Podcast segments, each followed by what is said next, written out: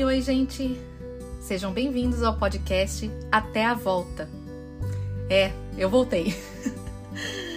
eu já quero começar esse segundo episódio pedindo desculpas, porque eu prometi que eu ia soltar um episódio a cada terça-feira, mas realmente esse cronograma não cabe na minha vida.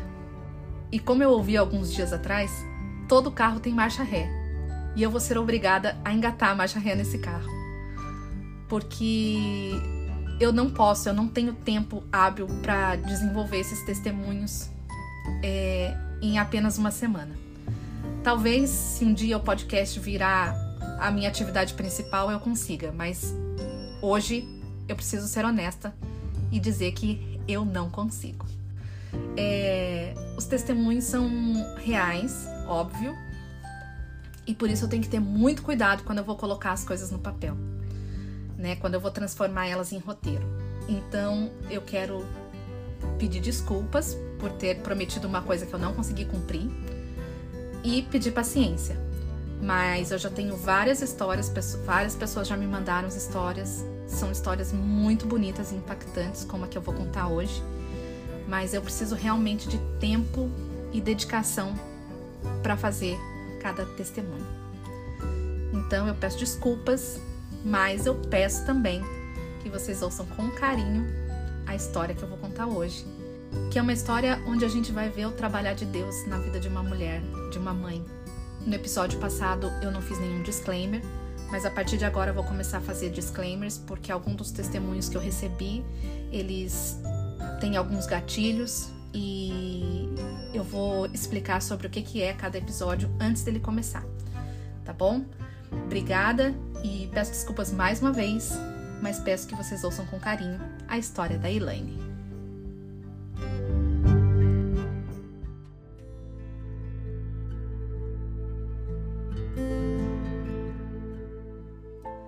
Esse episódio fala sobre aborto espontâneo. Se você é sensível a esse tipo de conteúdo, recomendo que você pare de ouvir agora.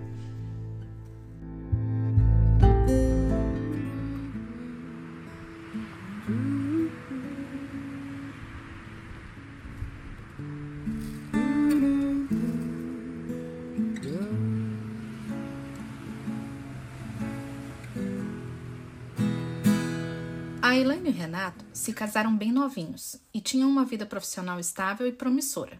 Talvez por isso deixaram os planos de terem filhos para mais tarde. Depois de sete anos de casados, bem no finalzinho de 2013, eles acharam que tinha chegado a hora. A Elaine começou a se preparar para que sua gravidez acontecesse em 2014 e já começou a se imaginar escrevendo Vai Brasil no barrigão em plena Copa do Mundo, que ia acontecer no Brasil naquele ano. Logo nas primeiras tentativas, a Ilane já engravidou. Ela começou a se sentir a Mulher Maravilha. Tudo estava acontecendo do jeitinho que ela planejou. Um casamento feliz, realizada no trabalho e grávida. Tudo que ela sempre quis. As pessoas já cobravam quando viriam os filhos do casal. E em uma reunião de amigos, eles acabaram contando a novidade. Foi uma alegria só. Mas o que a Elaine não contou é que no mesmo dia ela já estava com um sangramento e estava tomando um remédio receitado pela médica. A médica falou para ela que se o sangramento não parasse, ela deveria voltar no consultório. Mesmo feliz, a Helene estava apreensiva e preocupada.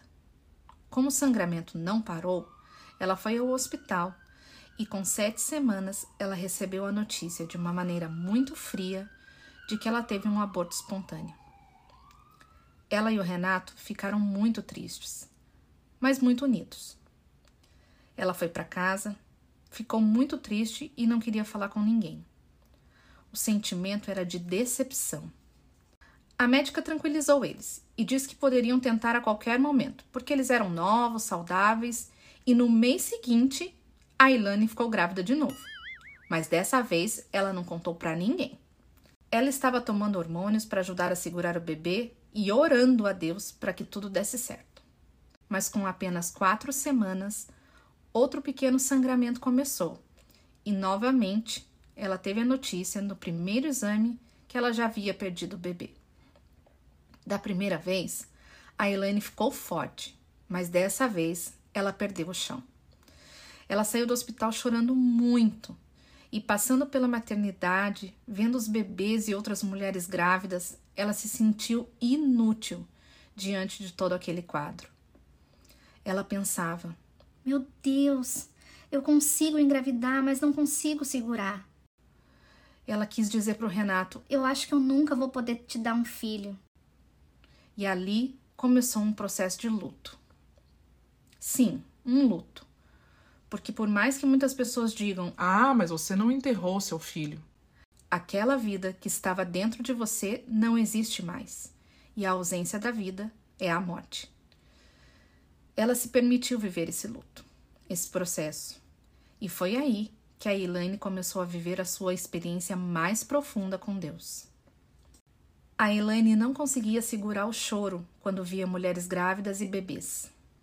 Durante esse processo, ela questionava Deus.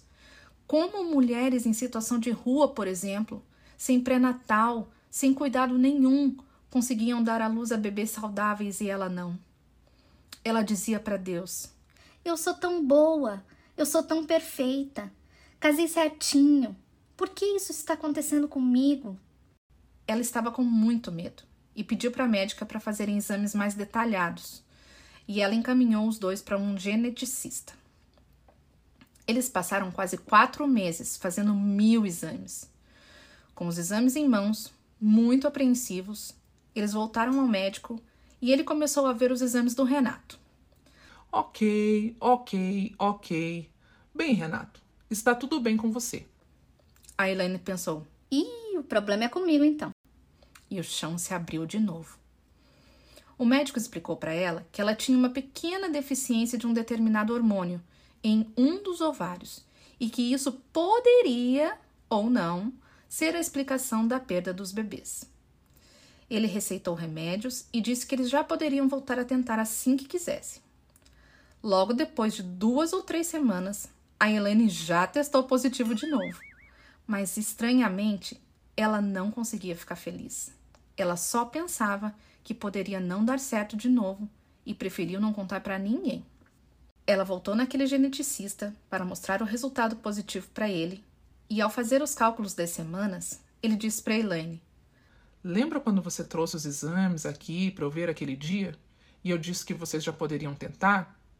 Então, você já estava grávida naquele dia e nem sabia. Eles tomaram todos os cuidados, muitos remédios, muitos exames, muitas visitas aos médicos e a Helena, o bebê arco-íris, estava crescendo forte e saudável. Mas aqueles que esperam no Senhor renovam as suas forças, voam alto como águias, correm e não ficam exaustos, andam e não se cansam. Isaías 40, versículo 31. Em todo esse processo físico de perdas gestacionais, exames e remédios, a Elaine também passou por um processo espiritual de guerra e questionamentos com Deus. Mas ele, com todo o seu amor e misericórdia, honrou a vida da Elaine. O Senhor mostrou para Elaine que o controle não era dela, que ele faz as coisas do jeito dele, no tempo dele. Que nós devemos estar disponíveis para os processos e não brigar contra eles. Devemos descansar no Senhor, caminhar e esperar. Do jeito dele, é muito melhor. Da maneira dele é muito melhor. E prova disso é que a Helene pode ter a sua primeira experiência mais íntima com o nosso Pai. Deus permite que a gente passe por essas experiências para mostrar que Ele é Deus. Que o poder não está nas coisas certinhas que a gente faz, mas sim nele. Que as coisas acontecem no tempo dele e não dentro do nosso cronograma. Com isso, aprendemos a esperar desenvolvemos a nossa esperança e fortalecemos a nossa fé enquanto o tempo passa, enquanto caminhamos. A Helena nasceu de 37 semanas em 2015 e hoje, em 2022, o bebê arco-íris da Elaine já tem 7 anos. É uma menina linda. E depois disso, ainda veio o Vinícius, de 4 anos, para trazer mais alegria ainda para a vida dessa família. Para a honra da Elaine ser maior ainda, Deus permitiu que nesse tempo ela tivesse que lidar com uma chefe amargurada, que declarava palavras de derrota na vida dela e do bebê. Mas, para honra e glória do nome do Senhor, essa chefe teve que presenciar o chá de bebê e o nascimento da Helena. E para encerrar, eu vou deixar uma mensagem da própria Helena. E é isso, Pri. É uma honra contar esse testemunho para você. Porque semana que vem a Heleninha vai fazer sete anos. E eu louvo ao Senhor, porque ela é do Senhor. Os nossos filhos são do Senhor. Não são nossos, ele só nos permitiu ensiná-los, instruí-los, né? É, formá-los com, com caráter, mas eles são do Senhor. Os nossos filhos são dele. E o Senhor possa usar os nossos filhos dessa próxima geração com ousadia, com excelência e nas mãos do Senhor. Amém. Esse é meu testemunho.